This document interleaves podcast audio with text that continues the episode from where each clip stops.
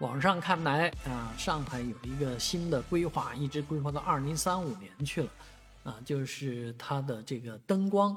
哎，灯光工程、亮化工程，这在很多地方都是一件大事。最近我们说到一个县里面啊，迁西县的事儿，就跟这个灯光工程有关系啊。那但是一个城市的美观与不美，也在它的深夜，而上海就是一个著名的。啊，夜城市啊，夜上海啊，都写入歌曲里面，大家也都很喜欢。很多上海的风景也是通过在月夜越美丽当中绽放出来的。包括我们最近看到的《繁花》，《繁花》里面讲的黄河路的繁华，和今天你站到繁华啊黄河路上去看是两样的。为什么呢？因为原来的黄河路上是霓虹灯闪烁啊，这个招牌啊，这个乱搭。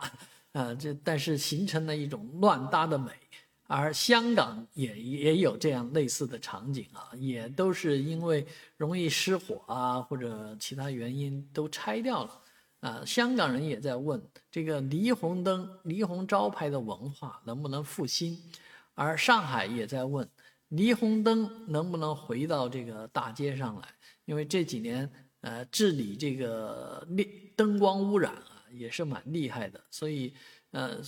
然后另外一方面走的极端就是，目前上海的这些街头的这些灯光啊，过于刺眼，过于呃闪烁啊。那过去的霓虹灯时代反而让大家有一种怀旧的感觉。当然，霓虹灯不是一个很安全的灯种啊，跟现在的 LED 呀这些。低低耗能的东西比起来是没有什么优势的，但是，呃，转念一想，那你用新的灯灯具其实是可以做出霓虹的效果来，所以在这个上海的规划里面，呃，也提到了低碳照明的这个重要性。啊，一定要坚持低碳啊，我们不能耗太多的电，但是呢，未来上海的整个街景文化啊，是不是只是那种？赛博朋克的那种感觉，或者还有什么其他的解决方案呢？啊，能够让不一样的上海引领着整个中国未来夜中国的时尚呢？